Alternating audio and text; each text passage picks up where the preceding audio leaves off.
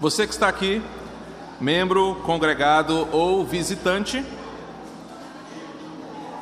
ou alunos do nosso fundamento que chegaram aqui às oito e meia da manhã hoje para assistir aula, parabéns. Essa galera está comprometida mesmo, viu? Merece o prêmio, não merece, Mandil? Essa galera aí merece o prêmio. A, a nossa aula de hoje está disponível é, com a gracinha. Quem quiser a impressão, a, a, versão impressa da aula de hoje, pode solicitar. É só levantar sua mão que a gracinha entregará para você. Domingo que vem não terá a aula do nosso fundamento, não é isso, Rita? Não terá aula nosso fundamento, é só o culto matinal. Podem dormir um pouquinho a mais, viu? Podem dormir aí meia horinha a mais. Nove e meia, cara. Tu já é membro da igreja, não sabe o horário da EBD? Não, pessoal do nosso fundamento. Se você por acaso perdeu alguma das aulas, você pode solicitar para a Rita tanto a versão impressa quanto a versão digital. Abra sua Bíblia comigo, Atos capítulo 8, versos de 1 a 13. Esta será a nossa unidade de aprendizado nesta manhã. Diz assim o texto sagrado: Naquele dia levantou-se grande perseguição contra a igreja em Jerusalém. E todos, exceto os apóstolos, foram dispersos pelas regiões da Judéia e Samaria. Alguns homens piedosos sepultaram Estevão e fizeram grande pranto sobre ele. Saulo, porém, assolava a igreja, entrando pelas casas e arrastando homens e mulheres, encerrava-os no cárcere. Entre mentes, os que foram dispersos iam por toda parte pregando a palavra. Filipe, descendo à cidade de Samaria, anunciava-lhes a Cristo. As multidões atendiam, unânimes, às coisas que Filipe dizia, ouvindo-as e vendo os sinais que ele operava. Pois os espíritos imundos de muitos possessos saíam gritando em alta voz, e muitos paralíticos e coxos foram curados e houve grande alegria naquela cidade. Ora, certo homem, havia certo homem chamado Simão, que ali praticava mágica, iludindo o povo de Samaria, insinuando ser ele grande vulto, ao qual todos davam ouvido, do menor ao maior, dizendo: Este homem é o poder de Deus, chamado o grande poder. Aderiam a ele porque havia muito os iludira com mágicas. Quando, porém, deram crédito a Filipe, que os evangelizava a respeito do reino de Deus e do nome de Jesus Cristo, iam sendo batizados, assim como homens, homens como mulheres. O próprio Simão abraçou a fé e, tendo sido batizado, acompanhava Filipe de perto observando extasiados os sinais e grandes milagres praticados. Vamos orar mais uma vez. Espírito Santo, temos sido edificados com a exposição de Atos. Esse texto hoje tem muitas verdades que serão úteis para a nossa vida como igreja aqui no Quatraque. Então nos ajuda nesse processo, é o Senhor quem ilumina nosso coração. Só pedimos que tua palavra caia como uma boa semente em nós. Em nome de Jesus. Meus queridos, a pior coisa para quem está combatendo um incêndio é um, uma ventania. Nada pior para apagar um fogo numa, numa mata do que um vento forte que espalha o fogo rapidamente. O, o vento tem esse poder de espalhar o fogaréu no mataral, no matagal. A morte de Estevão, como vimos na unidade anterior, pode ser comparada com esse vento no meio de um matagal em um incêndio. A morte de Estevão ajudou a espalhar de forma ainda mais rápida a mensagem de Cristo, o poder transformador do Evangelho e deu coragem para a igreja avançar na sua missão. O martírio de Estevão provocou a perseguição ainda maior o martírio de Estevão trouxe ah, mais sofrimento para a igreja, mas em contrapartida, a dispersão teve um resultado benéfico usado por Deus. Aquilo que o mundo pensou que iria apagar o fogo da igreja, ao contrário disso, amplificou o incêndio que o evangelho estava fazendo naquele primeiro século. O que a liderança religiosa que nós estamos aprendendo ser a primeira etapa da perseguição contra a igreja tentou fazer, serviu, foi para dar força para os cristãos e deu a eles a condição de dar o passo seguinte na sua missão. Eles agora estavam saindo de Jerusalém, avançando em cumprimento ao texto de Atos 1:8. Então Lucas, ao escrever para Teófilo, explicando como o evangelho chegou em todo o império, esse capítulo faz essa divisão. Os cristãos agora estão saindo de Jerusalém, projeta para mim, Anderson, Atos 1:8, e agora indo para a segunda etapa da missão, que é expandir o evangelho para as fronteiras, como está escrito aí, da Judéia e Samaria. Então, a partir do capítulo 8, Lucas está mostrando como este texto está se cumprindo ainda no primeiro século.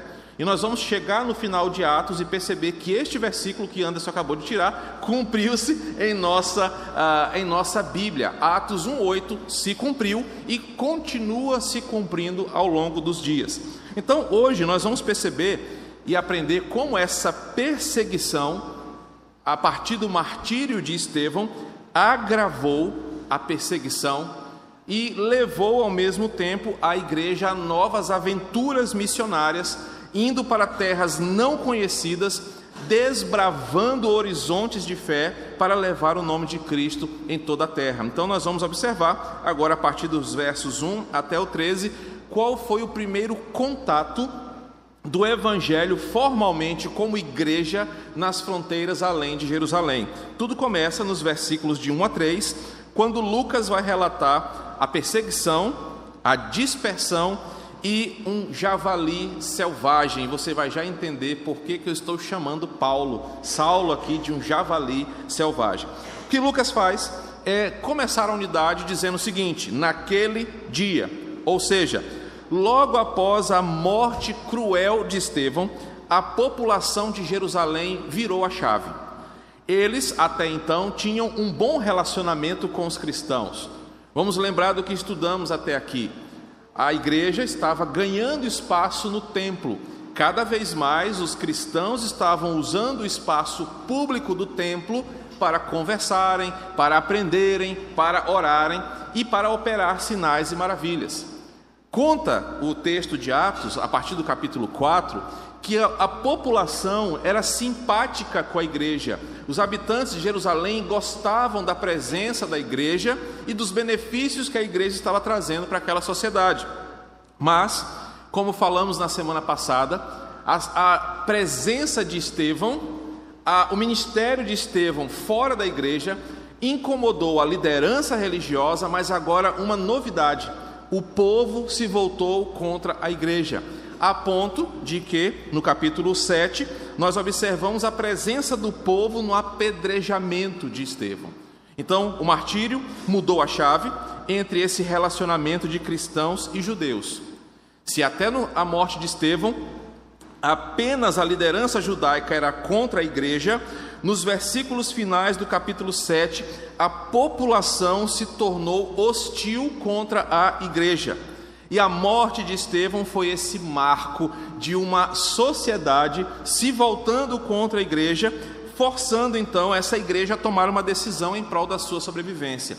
Ou nós vamos ficar em Jerusalém e resistir e sermos perseguidos, opressos e até mesmo mortos aqui, como foi Estevão, ou nós vamos abandonar, sair das nossas casas, das nossas vidas, vamos buscar novos horizontes. Algumas questões precisam ser esclarecidas para nós aqui. Ah, em primeiro lugar, Deus estava proporcionando isso aqui.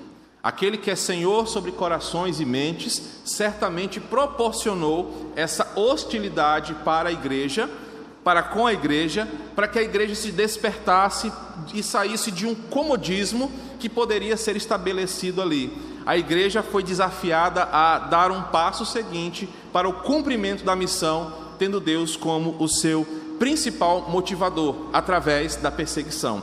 O segundo ponto, ainda no versículo 1, diz que levantou-se essa grande perseguição contra a igreja em Jerusalém e todos, exceto os apóstolos, foram dispersos pela região de Judéia e Samaria. Essa expressão usada por Lucas, exceto os apóstolos, pode indicar algumas questões importantes para nós. Primeiro, é que a liderança da igreja decidiu ficar. Como o código náutico nos ensina, o capitão do barco ele deve ser o último a abandonar o navio. Depois que todos estão salvos nos botes salva-vidas, depois que todo mundo ah, já salvou, salvou-se do naufrágio, então o capitão pode abandonar o navio. Se ele faz isso antes, ele é preso pela conduta náutica de ter abandonado a sua tripulação sem a presença do seu comandante. Há alguns anos, há alguns anos o capitão do, do iate Concórdia foi preso porque, em meio ao naufrágio, ele abandonou a sua tripulação. E a primeira questão aqui é exatamente essa: os apóstolos ficaram porque, como liderança da igreja, eles direcionavam, encorajavam, instruíam os cristãos sobre como eles deveriam viver e o que deveriam fazer na sua nova vida. Eles estavam sendo dispersos, buscando casas de parentes, buscando cidades mais tranquilas, cidades menores, e nessa mudança de vida, obrigado, bem.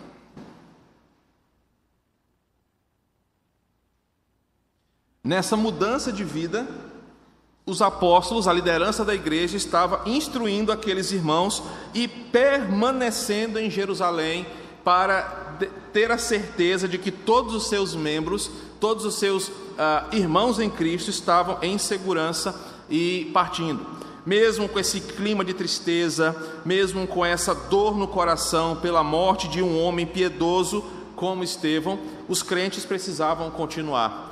Lucas faz questão de dizer que alguns homens choraram a morte de Estevão, alguns homens o sepultaram porque não tinham como ficar ali parados em, diante de tamanha perseguição. A segunda afirmação, todos, exceto os apóstolos, nos dá a entender que, diante daquela situação, os apóstolos decidiram lutar pelo Evangelho em Jerusalém. E eles, mais convictos da sua vida e morte por Jesus, decidiram enfrentar a liderança em Jerusalém, mesmo que aquilo levasse uh, o fim das suas vidas. Mas eu prefiro acreditar que a ideia de todos, exceto os apóstolos, é o incentivo que o líder dá, o encorajamento, a presença pastoral da liderança da igreja diante de uma crise. E a primeira aplicação que eu faço para nós é exatamente essa. Você que é chamado à liderança do seu lar, de um ministério local da igreja, de algum tipo de uh, liderança no seu trabalho, aprenda com essa aplicação dos apóstolos aqui. As pessoas devem ver em você, devem ver em mim como um líder, aquele que é o último a abandonar o navio, aquele que dá suporte emocional, que dá direção de pensamento, que dá orientação bíblica para que o rebanho esteja protegido. Nós aprendemos isso muito cedo no ministério pastoral, que o ministério é serviço, é servir e não ser servido. Você que é chamado a algum tipo de liderança, você que é vocacionado para o ministério, não olhe para o ministério do serviço cristão do jeito que o mundo apresenta. O mundo apresenta o ministério, uma liderança local, um cargo na igreja, com aquela ideia de que você agora será servido pelos outros. E graças a Deus aqui na igreja ah, vocês veem isso aplicado na prática. Nossa liderança preocupa-se em servir os demais irmãos, servir ao rebanho ao invés de ser servido. Coisas que vão simples desde a mesa do café. Lembra que eu sempre falo, os pastores ficam por último, a liderança fica por último, para aquela ideia de que nós não somos privilegiados. Coisa horrível é quando há uma programação na igreja e fala: não, o pastor vem primeiro, o pastor faz o seu prato especial. Entendo que isso pode ser uma questão de honrar o líder, mas a visão bíblica é exatamente o contrário. Aquele que é menor é tido como escândalo para esse mundo, é tido como vergonha para a sociedade, dando a ideia de que ministério é serviço, é a visão de ver os outros bem, seguros e protegidos, antes mesmo de um bem próprio ou pessoal. Agora, continuando o versículo, ah, o versículo 2 do texto, perdão, nos mostra que esse novo personagem importante para o cristianismo do primeiro século está aparecendo. O capítulo 8 já faz menção de Saulo, assim como o final do capítulo 7. No final do capítulo 7, nós percebemos que Saulo aparece pela primeira vez na Escritura como alguém que consentia, ou seja, aprovava e dava apoio aos que estavam, ao que estava acontecendo aos cristãos. A primeira menção de Saulo por Lucas é essa. Teófilo, o Paulo que você conhece, grande missionário, homem de visão, desbravador, uma das colunas do evangelho no primeiro século, não era esse homem de Deus todo no começo, como você vê. Deus fez uma transformação tremenda no coração desse homem. E a primeira coisa que Lucas fala, ele não era assim. Ao contrário disso, Saulo era um homem que aprovava todo o terror que estava acontecendo com os cristãos. A segunda menção de Paulo, versículo 3, diz que ele assolava a igreja. E é um, um verbo estranho, é um verbo pesado, que só aparece aqui no Novo Testamento. E Lucas escolhe esse verbo de forma muito intencional. Lucas pensou muito ao escrever essa palavra para descrever o que Paulo fazia. Só para você ter uma noção de como Lucas foi preciso ao transmitir o que Paulo fazia, ele está usando um verbo que descreve o estrago de um animal selvagem destruindo uma lavoura. Esse verbo era usado pelos caçadores da época para descreverem o que um javali selvagem fazia quando ele entrava numa plantação. Ele devastava a ponto de não ficar nada inteiro. Então, quando Lucas escolhe esse verbo, ele está dizendo que o que Paulo fazia era similar a um animal selvagem, a, despedaçando a sua vítima. Era um verbo que expressava uma crueldade sádica e violenta. A notoriedade desse estrago feito por esse javali que entra numa lavoura, numa vinha, para destroçá-la, era o que Paulo fazia com a igreja. Era exatamente essa ideia que Lucas queria transmitir, de que Paulo devastava, em algumas versões, é, talvez esteja assim: Saulo, porém, devastava, que era exatamente o que ele fazia. Quando Saulo saía na captura de cristãos, ele devastava famílias, igrejas, comunidades. Essa era a crueldade deste homem que era o inimigo da igreja. O pastor Hernandes Dias Lopes diz o seguinte: Saulo não poupava nem mesmo mulheres ou crianças. Também lançava todo mundo de igual modo nas prisões. Ele buscava a prisão e a morte de suas vítimas em Jerusalém e fora dela devastava e assolava a igreja, exterminando os que invocavam o nome de Jesus, além de castigar muitos crentes nas sinagogas, forçando-os a blasfemar em meio à tortura, encerrava-os nas prisões e dava o seu voto quando alguém queria matar cristãos.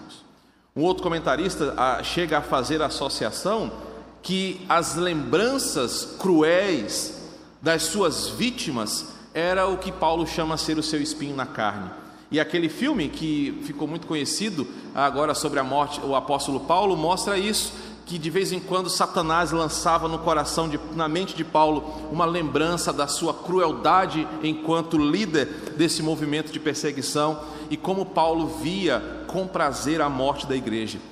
Esse comentarista diz que Satanás, durante todo o ministério de Paulo, colocava a própria salvação de Paulo em xeque, dizendo: Você se considera salvo, tendo em consideração tudo que você fez com crianças, mulheres, homens. Mas Lucas faz questão de mostrar isso. Paulo não era um homem melhor do que os outros, por isso ele se tornou o grande nome do cristianismo.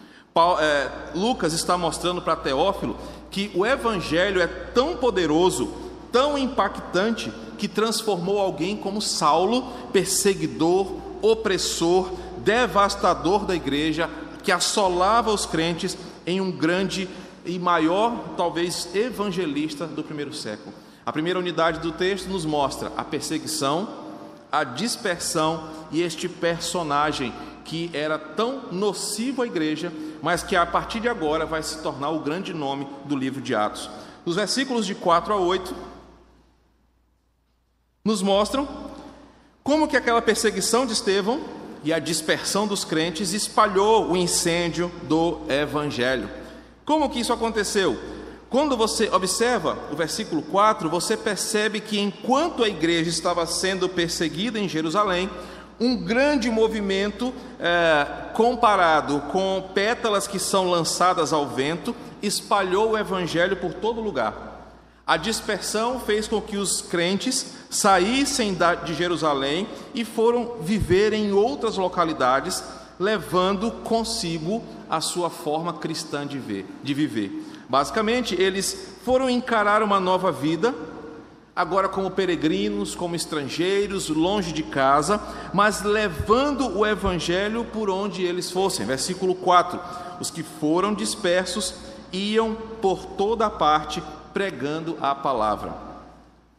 E meu irmão, uma coisa que nós aprendemos neste versículo, que é muito útil para a nossa vida aqui, e muito útil para a nossa igreja no Quatraque, é que evangelização não é um programa da igreja, evangelização não é um departamento, evangelização não é um programa que a igreja executa através de um grupo de pessoas, evangelização é um estilo de vida.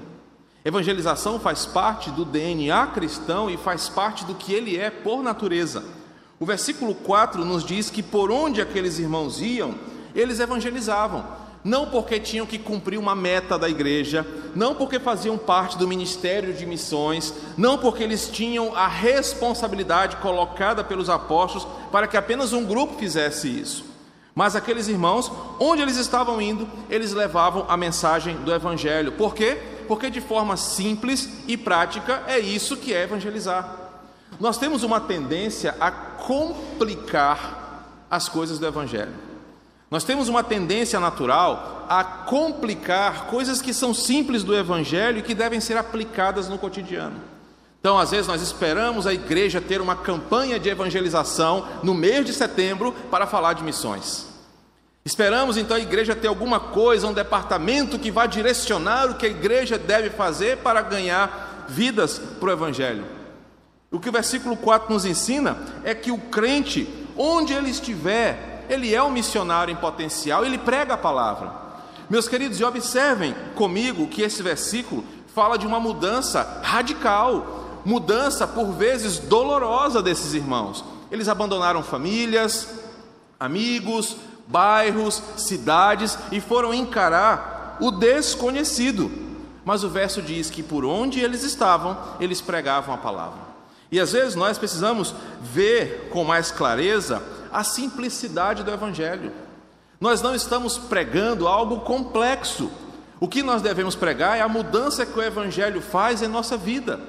E esse é um dos pontos que eu tenho me cobrado como pastor dessa igreja. Fazer você, em primeiro lugar, entender o que é o Evangelho, para que você possa pregar o Evangelho de forma simples, de forma prática, de forma direta, sem esperar que coisas grandiosas precisem acontecer, mas é lá no seu trabalho, na sua faculdade, na sua vizinhança, pregar o Evangelho onde quer que você esteja. E agora, no, dos versos 4 a 8, a missão inaugura um novo estágio. O Evangelho chega na cidade de Samaria. Para ganhar um tempo, eu vou fazer você ir lá no YouTube e estudar uma, uma, uma, eu vou botar amanhã um link, eu prometo, uma exposição que eu fiz aqui na igreja sobre quem eram os samaritanos. Mas é importante a citação de Lucas sobre a presença de Filipe, versículo 5, indo à cidade de Samaria, um lugar historicamente evitado pelos judeus, um lugar de disputa religiosa com os judeus, um lugar de impureza cerimonial para muitos dos judeus. Então, Filipe, que era um daqueles diáconos do capítulo 7, você pode olhar aí, é, perdão, capítulo 6, Atos 6, 5, vai para, Ger, para Samaria e o que ele faz lá? Ele anuncia a Cristo. Eu quero fazer uma outra consideração aqui. Filipe sabia o que Deus estava fazendo. Filipe foi expulso de Jerusalém, assim como os samaritanos no passado também foram expulsos de Jerusalém. Filipe vê e sabe que Deus não está limitado a um lugar.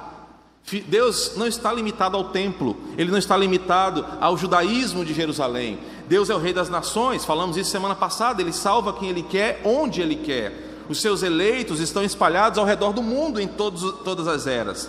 Então ele acreditava que aquela cidade, ela também era alvo da salvação de Deus. E aqui entra uma questão importante da relação do cristão com a cidade. Meu irmão, você pode achar o seu bairro o pior bairro do mundo. Com certeza não é o Quatraca, não é, irmão Davi? Porque o Quatraca é o melhor bairro do mundo.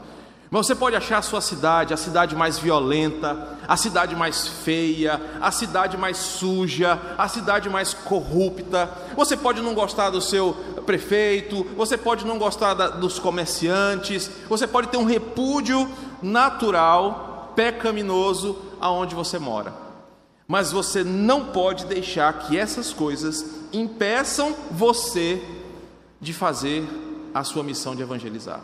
Porque assim como em Samaria, muitos evitavam o contato por serem inimigos do judaísmo, não serem bem-vindos em Jerusalém, lá também havia pessoas quem Deus queria salvar.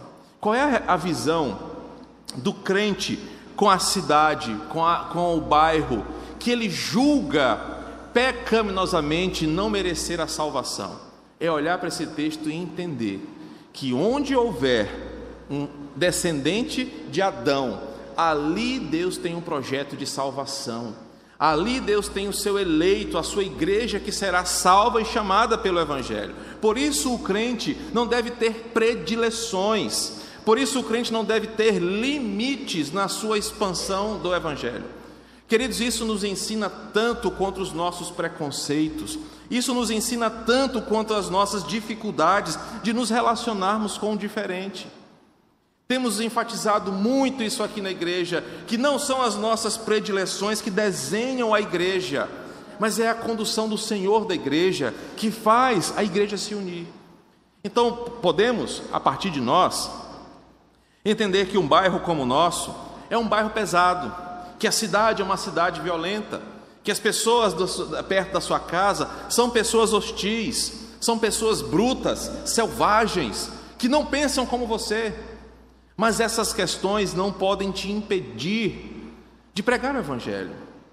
Essas questões, elas não podem te limitar a achar que Deus não quer salvar pessoas em outros lugares diferentes de você.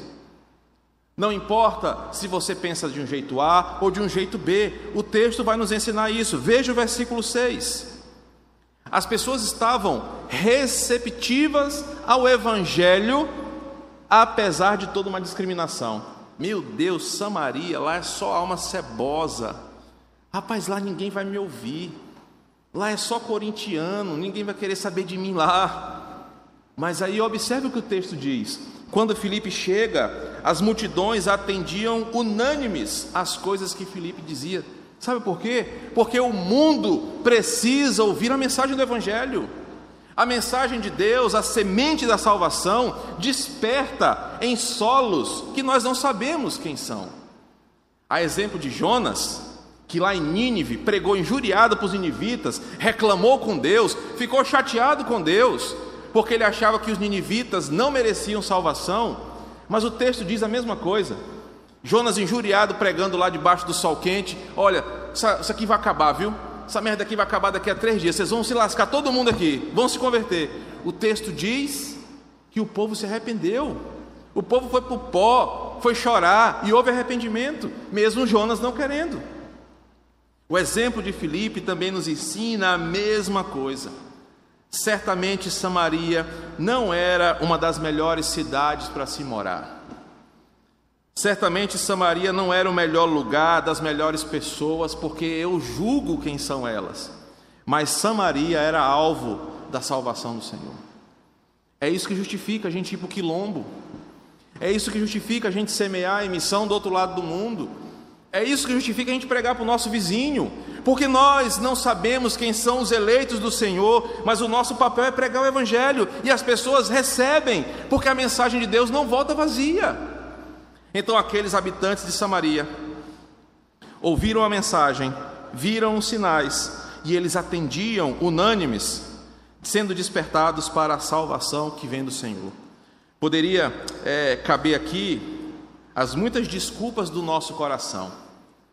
Ah, pastor, eu casei agora, eu preciso me estabilizar, pastor, eu preciso passar num concurso, preciso comprar um carro, preciso comprar um apartamento, Depois eu penso nessas coisas de igreja, pastor. Depois eu penso onde eu vou congregar. Depois eu penso onde é que eu vou servir. Porque, pastor, eu casei agora. Eu mudei de cidade agora. Eu mudei de emprego agora. Primeiro eu preciso resolver as minhas coisas. Não tem gente que fala esse tipo de coisa para você, de desculpa, irmão, não, você nunca mais foi na igreja. Ah, irmão, mudei de emprego, estou aqui primeiro me estabilizando, estou alugando uma casa. Olhem para o texto.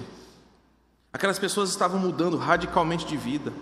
Eles precisavam alugar casa, mobiliar, arrumar emprego, mas eles não deram desculpas de parar a sua tarefa missionária.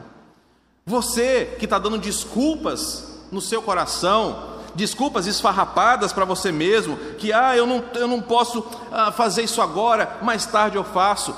Liberte-se dessa apatia espiritual. Liberte-se dessa frieza, deixa de colocar desculpa que é teu trabalho, que é tua mulher, que é o teu bairro. Entenda que o chamado para pregar o Evangelho é urgente. Entenda que essa é a tua tarefa primordial enquanto cristão: pregar o Evangelho. Ah, pastor, tá doido? Que bairro feio, sujo, repleto de gente mal educada. Eu quero mesmo que esse pessoal vá todo mundo é para o inferno. Eles poderiam ter dito isso de Samaria, mas totalmente contrários a isso. Mesmo contrariados por terem saído de casa, tristes, abandonando seus, seus amigos, deixando suas famílias para trás, deixando seu restaurante predileto, deixando seu barzinho predileto, deixando tudo que eles gostavam. Eles encararam o desafio de ir para uma nova cidade, pregando o Evangelho, porque essa é a tarefa da igreja. Por isso, irmão, saia daqui hoje com essa mentalidade. Quais são as desculpas que você dá para o seu coração para evitar pregar o Evangelho? Que desculpas você coloca na sua vida como coisas que devem ser feitas antes do teu chamado ministerial? E aprenda, Deus te plantou onde Ele te colocou para você frutificar. Parece coisa de pentecostal essa frase, né? Frutifique onde Deus te plantar e tal. Mas essa é uma verdade. Eles estavam em Samaria, um lugar hostil, mas não desanimaram, pregaram o Evangelho. Deus te colocou no seu trabalho, Deus te colocou na sua faculdade, na sua vizinhança, para que você continue a missão. Esse é o aprendizado que nós temos dessa unidade, dos versículos 4 ao 8. E observe o resultado, versículo 8. Anderson está ligado. Quando a presença de Filipe naquela cidade, levando o evangelho, olha o que aconteceu. A cidade se alegrou, houve grande alegria naquela cidade. Meus irmãos, a visão ministerial da igreja do Quatraque é essa. Nós precisamos trazer a alegria da salvação para esse bairro. Nós precisamos, de alguma forma, mudar essa nossa realidade local para que o bairro perceba que é a presença da igreja que traz algum benefício para esse bairro. E todos os dias eu me pergunto qual benefício a ICE Quatraque traz para esse lugar. Qual benefício nós, como os crentes de 10, 15, 20, 30 anos de igreja, temos feito para a nossa localidade. Que benefício a cidade, o bairro que nós estamos aqui, colocados por Deus, tem recebido da igreja? O que a presença da igreja tem feito nesse lugar? E sabe, irmãos, desanima o coração, ao mesmo tempo que nos dá ânimo. Desanima porque nós vemos que estamos aquém do que deveríamos fazer.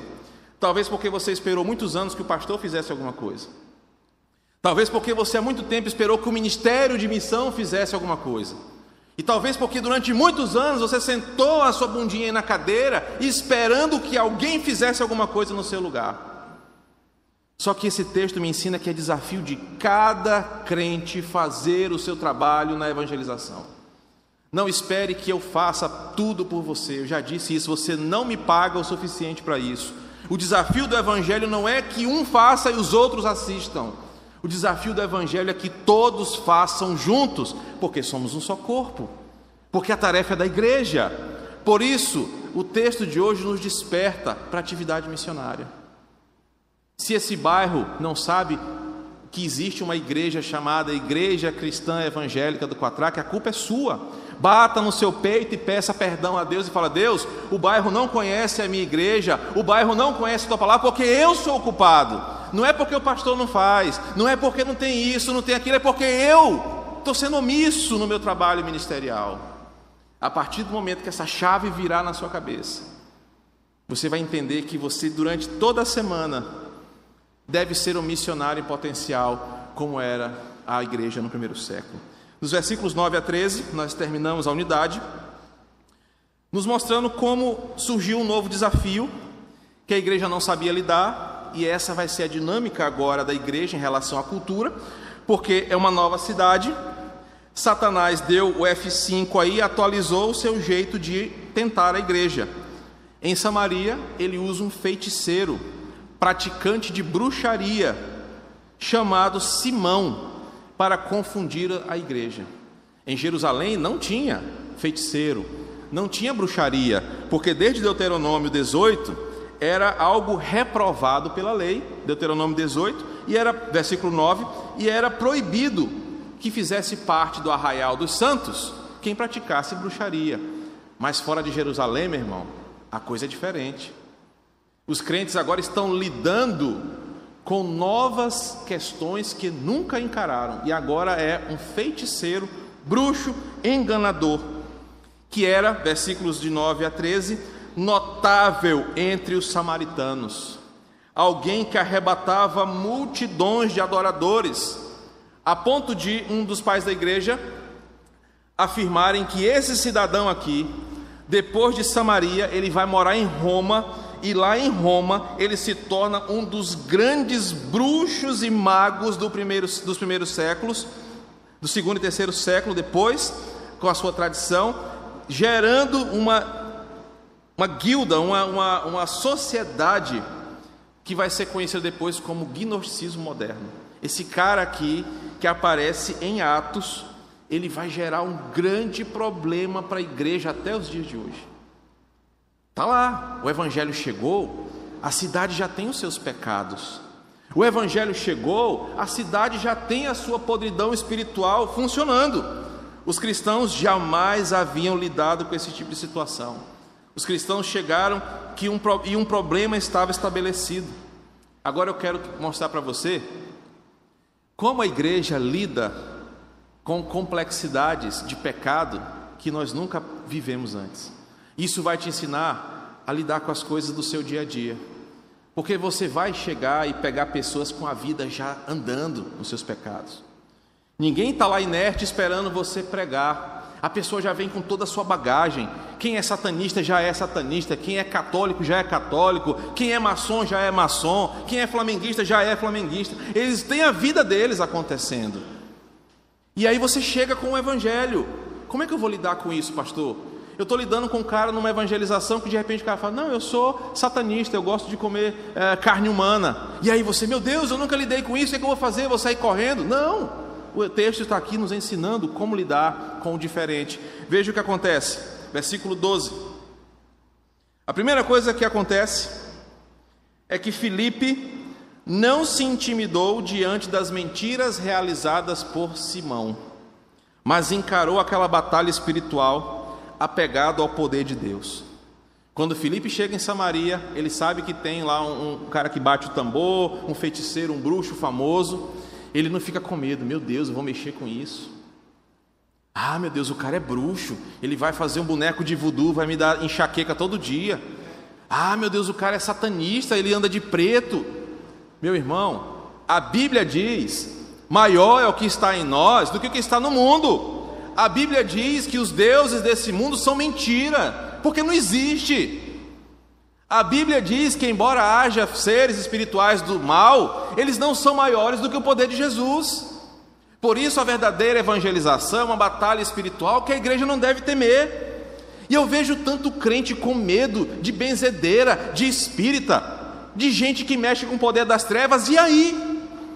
Há pouco tempo, um satanista estava fazendo ah, várias propagandas no, no, no, Instagram por causa de questões políticas, e os crentes, os pastores abestados com medo. Olha, nós vamos orar, porque os satanistas estão envolvidos com isso. Meu irmão, acorda para a vida. Que medo bobo é esse? Que não é bíblico, de estar tá com medo de um satanista, de um espírita, de uma macumbeira. Tem crente que vê um despacho, Anderson, na rua e passa pelo outro lado com medo. Que loucura! Crente que não pega 100 reais de despacho, Anderson, olha aí, e no dia de hoje, tá doido? Bota na minha frente. Irmão, Felipe não se intimida, porque ele sabe que essas coisas, Salmo 115 fala, são cegueiras desse mundo. São coisas que não têm poder contra o nome de Jesus. A Bíblia garante: maior é o que está em nós do que o que está no mundo. Se isso não for verdade, a gente pode fechar isso aqui. A segunda coisa que nos mostra é que enquanto Simão fazia coisas para engrandecer o seu nome, para se tornar o grande poder, o grande vulto, Filipe opera sinais e maravilhas para falar de Jesus. O mundo faz as suas falcatruas, as suas ilusões, é o termo que Lucas usa, para envaidecer homens. A igreja faz a sua missão para falar de Jesus. A terceira questão: enquanto Simão oferecia apenas ilusões e mentiras, versículos 9, 10, 11, principalmente o 11 ele iludia as pessoas. Filipe apresenta o reino de Deus, batiza os que estão sendo salvos, opera milagres, sinais e maravilhas pelo poder do Evangelho. Essa é a diferença. Porque tudo o que o reino das trevas usa é ilusão e mentira. Pastor, eu vi o fulano de tal lá, ele fez uma prece lá, um passe e tirou um tumor da pessoa. Ilusão e mentira.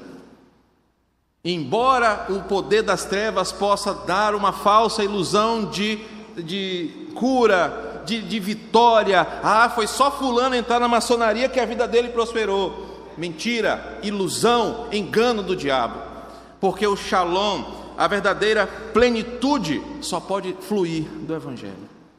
Enquanto Simão iludia e enganava, Filipe pregava, curava, batizava pelo poder da verdade do evangelho.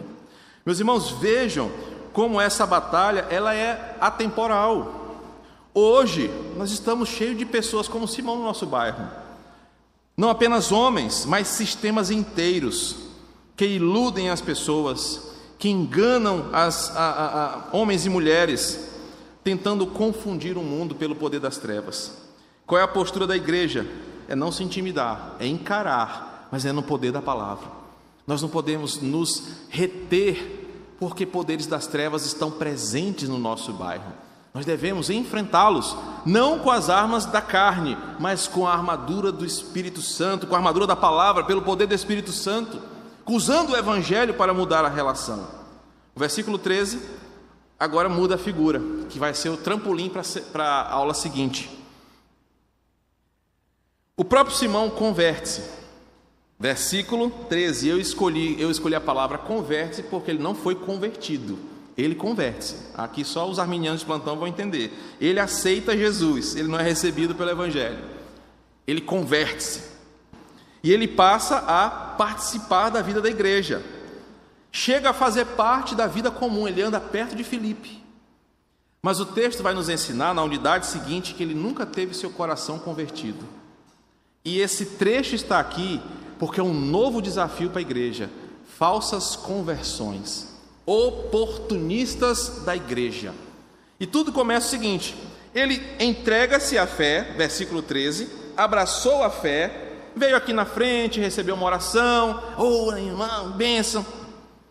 Mas o texto vai dizer que o interesse dele era aprender a ponto de querer pagar. Olha, Márcio, bicho, me ensina a ser igual tu, não é não, Cadinho? Me ensina a ser igual tu assim, cara, para eu pregar bonito assim, igual tu e tal. Eu quero tirar um benefício. O coração de Simão era se aproveitar da igreja e não caminhar com o Senhor. Só que a igreja nunca tinha lidado com isso. Então eles vão aprender agora como lidar. E aí, ele faz parte da vida da igreja, mas nunca se converteu. E observem lições importantes. Filipe não tem o poder de conhecer o coração de Simão, só Deus tem. Por isso que às vezes aqui na igreja já passamos por isso. Mas fulano não era da igreja, não veio aqui na frente, não se converteu, vinha até na reunião de oração. Meu irmão, nós não temos esse poder de saber quem de fato foi convertido pelo evangelho. Mas não é por isso que nós vamos deixar de acreditar. Então Felipe não está errado aqui porque trouxe ele para perto. O versículo diz que ele começou a caminhar de perto, a ideia de um discipulado. Porque ele não conhece o coração. Esse coração, só quem conhece é Deus. Simão era um enganador, enganador, enganou até mesmo Filipe, mas Filipe não deixou de acreditar. Por isso que um pastor, um vocacionado, um líder, ele não deve desistir das pessoas. Por mais que a pessoa seja aquele ser humaninho ceboso, mas ele deve acreditar que Deus pode fazer alguma coisa. O segundo aprendizado é que a intenção de Simão é obter o mesmo tipo de poder para ganhar dinheiro. Ele não queria Cristo, só queria o poder de Deus. Tem muito crente, falso crente hoje, igual a Simão, que só vem para a igreja para sugar benefícios e bênção da igreja. É um cara que não tem coragem, é um covarde, que não tem coragem de abandonar a igreja, porque tem medo de ir para o inferno e fica vindo na igreja só para se aproveitar, pegar uma oração aqui e acolá, pegar uma amizade que pode ajudá-lo de alguma forma. É um tipo de enganador. E em terceiro lugar, ele foi batizado. E agora, pastor, Simão foi batizado, está no céu. Isso ensina e reforça a doutrina reformada do batismo. O batismo não salva ninguém. O batismo não tem poder místico para mudar alguém se o evangelho não chegou no coração. Então, assim como você conhece muito, muita gente que batizou e hoje é um apóstata da fé, essa é a explicação. Tem gente que vai viver na igreja uma vida inteira e nunca foi crente de verdade, vai ser filho de crente, neto de crente, vai estar todo domingo da igreja, mas o coração não foi convertido. Fez batismo, participa da ceia, participa das convivências, contribui, mas é só um crente nominal, nunca foi convertido. É o exemplo de Simão. E por fim, nosso papel não é ficar olhando para as pessoas e dizer, rapaz, esse cara aqui tem cara de quem não é muito crente, não. Não vou nem dar a ceia para esse cara aqui, olha essa alma cebosa, não, não vou. Nosso papel é instruir, é pregar, é pastorear, é cuidar das pessoas. Só que o coração, Deus é quem trata. Por isso, meu irmãozinho e minha irmãzinha que está aqui hoje, como igreja do Quatraque, nós precisamos aprender isso. Nós não desistimos das pessoas, não devemos desistir das pessoas, por mais problemáticas que elas sejam, mas nós devemos manter o zelo e a pureza. Pecados devem ser tratados como pecados, devem ser cortados, nós vamos aprender semana que vem. Devem ser impetrados como pecados, mas nós não podemos discriminar a salvação de uma pessoa. Isso é com Deus. O nosso papel é pregar, amar, cuidar e zelar pela pureza da igreja. Na próxima aula, eu vou fazer um paralelo entre Simão e o problema de Coríntios, capítulo 5, onde tinha um cara dentro da igreja que tinha uma relação incestuosa em família. E nós vamos entender as duas diferenças tratando da disciplina eclesiástica.